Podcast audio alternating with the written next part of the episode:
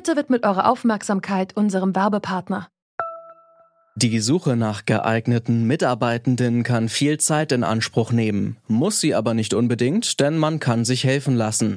Zum Beispiel mit den Premium-Stellenanzeigen von Indeed, denn damit wird eure Stellenanzeige in der Suche sichtbarer und Bewerberinnen und Bewerber werden schneller auf euch aufmerksam. Indeed schenkt euch jetzt 75 Euro Startguthaben für eure Premium-Stellenanzeigen. Klickt dazu auf den Link in den Show Notes. Es gelten die AGB. Hi guys, I'm going to teach you guys how to get long lashes. So the first thing you need to do is grab your lash curler, curl your lashes obviously, then you're going to put them down and use your phone that you're using right now to search up what's happening in China, how they're getting concentration camps, throwing innocent Muslims in there. Firoza Aziz prangert die Unterdrückung der Uiguren durch die chinesische Regierung an, und zwar auf der Plattform TikTok, versteckt in einem Beauty-Tutorial. Massenweise Internierungen in sogenannten Umerziehungslagern, Zwangsarbeit und Abtreibungen gegen den Willen der Frauen. Die Minderheit der Uiguren wird in China systematisch unterdrückt. Doch obwohl mittlerweile Medien auf der ganzen Welt darüber berichten, so richtig konsequent hat sich die internationale Gemeinschaft noch nicht hinter die Uiguren gestellt. Wir fragen uns deshalb, wer kann den Uiguren eigentlich helfen? Es ist Freitag, der 31. August 2020 und ich bin Lara-Lena Götte. Hi.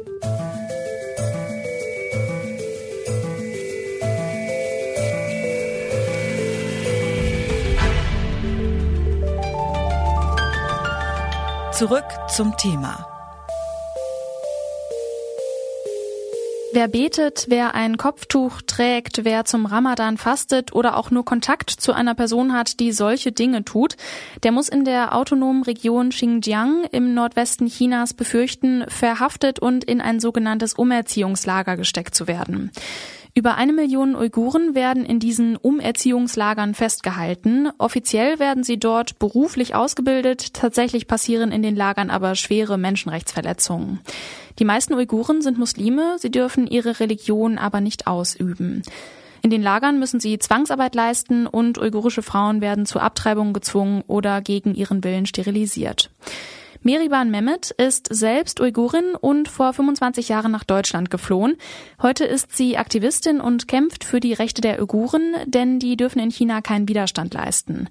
Als erstes habe ich sie deshalb gefragt, was denn die Uiguren im Exil gegen die Unterdrückung in China tun können. Also in Deutschland, weil wir in einem freien Land leben, hier in Deutschland oder Uiguren, die in europäischen Ländern oder im Ausland leben, haben natürlich die Möglichkeit, äh, ihre Stimme zu erheben ja. und das zu erzählen weiter. Und das äh, Problem ist natürlich, dass man darüber spricht. Man braucht dann Beweise. Die Leute also in Europa, die Menschen, also vor allem in Deutschland, die können das nicht vorstellen. Mhm.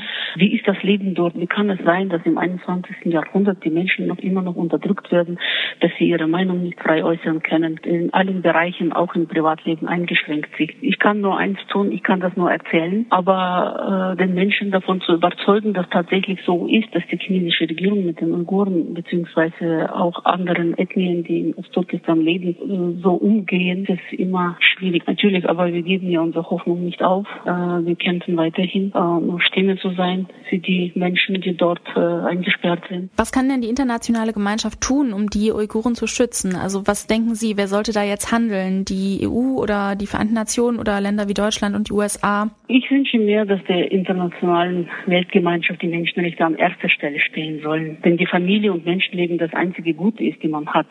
Ich hoffe, dass vor allem, weil ich deutsche Uiguren bin und in Deutschland lebe, weil Deutschland war immer das erste Land, die zur Hilfe geeilt sind. Jetzt brauchen die Uiguren, Kasachen und andere Ethnien in Xinjiang bzw. Ostturkestan die internationale Hilfe wie kein anderes Land, sonst wird es zu spät. Mhm. Und ich hoffe, dass die internationale, also Weltgemeinschaften auch vor allem, also Europäische Union, Deutschland, äh, in dem Moment, wo jetzt der chinesische Außenminister Deutschland besucht, dass die Bundeskanzlerin und der Außenminister Maas äh, die richtige Entscheidung treffen werden und ihren chinesischen Amtskollegen klar äh, machen, dass die Menschenrechte nicht verhandelbar sind, dass die Demokratie, Freiheit, Menschenrechte unverkäuflich sind. Sie haben auch gegen deutsche Unternehmen ähm, protestiert, beispielsweise gegen Siemens. Was fordern Sie denn von Unternehmen, die in China produzieren? Also meiner Meinung nach ist es nicht so, dass man sagt, die keine Geschäfte führen sollen. Sie sollen ihre Geschäfte machen. Also ich erwarte von den deutschen Firmen wie Volkswagen oder Siemens und äh, alle anderen, dass sie äh, dahin gehen, ihre Lieferketten überprüfen, dass die Ware nicht aus diesen Arbeitslagern oder aus diesen Lagern entstehen, wo die uigurische Leute, die in den Konzentrationslagern eingesperrt sind, als Zwangsarbeiter eingesetzt werden. Dass die Uiguren und andere ethnische Minderheiten in China unterdrückt werden, das ist nicht neu. Doch letztes Jahr wurden die sogenannten China Cables geleakt. Dokumente, die beweisen, wie furchtbar die Zustände in den Internierungscamps tatsächlich sind. Seitdem werden die Stimmen lauter, die eine klare Reaktion der internationalen Gemeinschaft fordern. Aber wer kann hier überhaupt Druck machen? Einzelne Länder wie Deutschland und die USA oder ist hier die EU gefragt? Das weiß Ulrich Delius. Er ist Präsident der Gesellschaft für bedrohte Völker in Göttingen. Natürlich kann eigentlich jeder Staat Druck ausüben. Viele Staaten versuchen sich also aus der Verantwortung herauszureden, indem sie behaupten, naja, wir sind doch eigentlich nur ein kleines Licht auf dem internationalen Himmel, wir können doch nicht viel bewegen. Aber ich denke, China nimmt jede Kritik ernst, die von Staaten auskommt, die von Regierungen auskommt. Es fehlt nur bislang am politischen Willen, der Mut der meisten Staaten, sich zu äußern. Hm. USA haben wirtschaftliche Sanktionen gegen China verhängt. Die EU ist bis jetzt ja relativ still geblieben. Was denken Sie, wie könnte die EU da Druck machen? Also genau, was für eine Art Druck kann es da geben? Besonders wirtschaftliche Sanktionen oder ja, wie sieht das aus? Also ich denke, am wirksamsten wären direkte Sanktionen, die gegen einzelne Persönlichkeiten, die eben für dieses System, insbesondere dieser Internierungslager verantwortlich sind, auch zu verhängen. Das kann die EU auch machen, nur ähm, sie muss eben eine Einigkeit unter allen EU-Mitgliedsländern erzielen und das ist relativ schwer weil sich da China in den letzten Jahren sehr stark in der Europäischen Union auch ausgebreitet hat, Beziehungen ausgebaut hat, insbesondere zu osteuropäischen und südosteuropäischen Staaten. Und das sind diejenigen, die dann heute auch äh, viele dieser Maßnahmen blockieren. Wie könnten diese Maßnahmen dann konkret aussehen? Das wären zum Beispiel Reisesanktionen, es sind aber auch Finanzsanktionen. Also es geht um die Stilllegung bestimmter Konten dann dieser, dieses Personenkreises und ihnen eben deutlich machen, ihre ähm, Bewegungsfreiheit weltweit ist eingeschränkt. Sie können nicht mehr ohne weiteres zum Shoppen nach äh, London fliegen, sondern sie müssen dann damit rechnen, dass das auch Konsequenzen hat. Das ist, denke ich, das Signal, was ausgeschickt werden muss. Einfach solche Verbrechen die wir als Völkermord bezeichnen, dürfen nicht ungestraft äh, verübt werden. Außenminister Heiko Maas, der wird bald den chinesischen Außenminister treffen.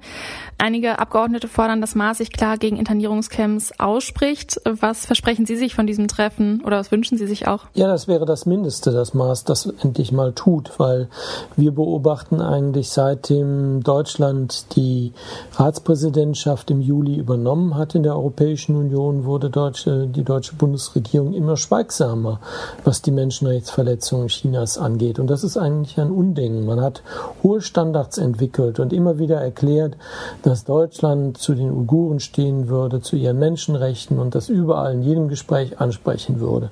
Was wir seit zwei Monaten nicht hören, ist irgendeine offizielle Stimme Deutschlands zu diesen schweren Menschenrechtsverletzungen in China. Und das geht so nicht weiter. Woran liegt es denn, dass der politische Druck auf China nie groß genug ist? Liegt es nur an diesen wirtschaftlichen Verwicklungen oder was ist der Grund? Die wirtschaftlichen Verwicklungen spielen eine sehr große Rolle. Man fürchtet vor allen Dingen in der deutschen Politik, dass sollte Deutschland äh, deutlichere Worte finden zu dem, was in China passiert, insbesondere deutsche Exporte nach China Probleme hätten. Man denkt da vor allen Dingen an die Autoindustrie, dass dann einfach China übergehen könnte, bestimmte Autoimporte zumindest äh, zu erschweren und ähm, das ist wohl das, was am, das Szenario, was man am meisten fürchtet als Exportnation. Die Uiguren im Nordwesten Chinas werden systematisch unterdrückt. Doch wer kann hier etwas gegen die Menschenrechtsverletzungen tun? Erstmal ist die Politik gefragt. Jede Regierung kann Druck machen auf China, wenn sie sich klar gegen die Menschenrechtsverletzungen ausspricht. Aktivisten und Aktivistinnen fordern, dass auch Deutschland ein klares Zeichen setzt. Noch wirkungsvoller ist es, wenn sich die gesamte EU auf Sanktionen gegen die politisch Verantwortlichen einigt. Und auch die Wirtschaft kann etwas tun, indem Unternehmen darauf achten, dass sie nicht von uigurischer Zwangsarbeit profitieren. Das war's von uns für heute. An dieser Folge mitgearbeitet haben Marita Fischer, Julika Kott, Susanne Zimnoch und Margarita Bulimov. Chefin vom Dienst war Charlotte Thielmann. Am Mikro bin ich, Lara-Lena Götte. Ciao und bis zum nächsten Mal. Zurück zum Thema vom Podcast Radio Detektor FM.